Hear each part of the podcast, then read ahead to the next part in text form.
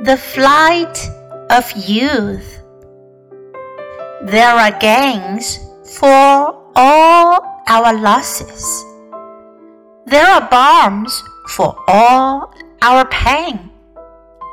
But when youth, the dream, departs, it takes something from our hearts, and it never comes again.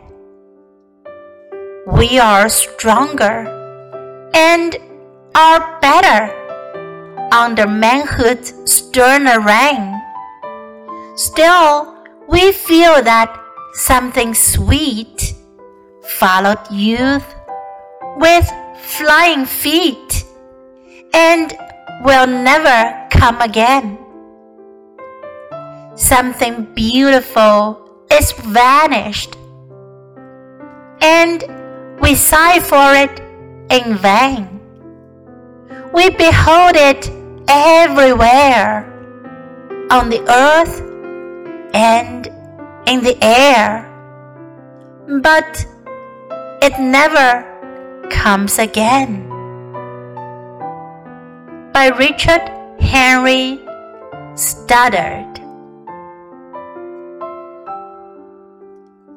青春的飞逝， 我们失去的一切都能得到补偿，我们所有的痛苦都能得到安慰。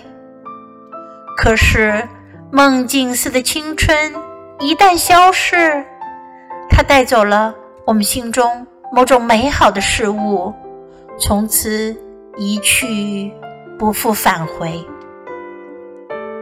严峻的成年生活将我们驱使，我们变得日益刚强、更真、完美。可是，依然感到某种甜美的东西。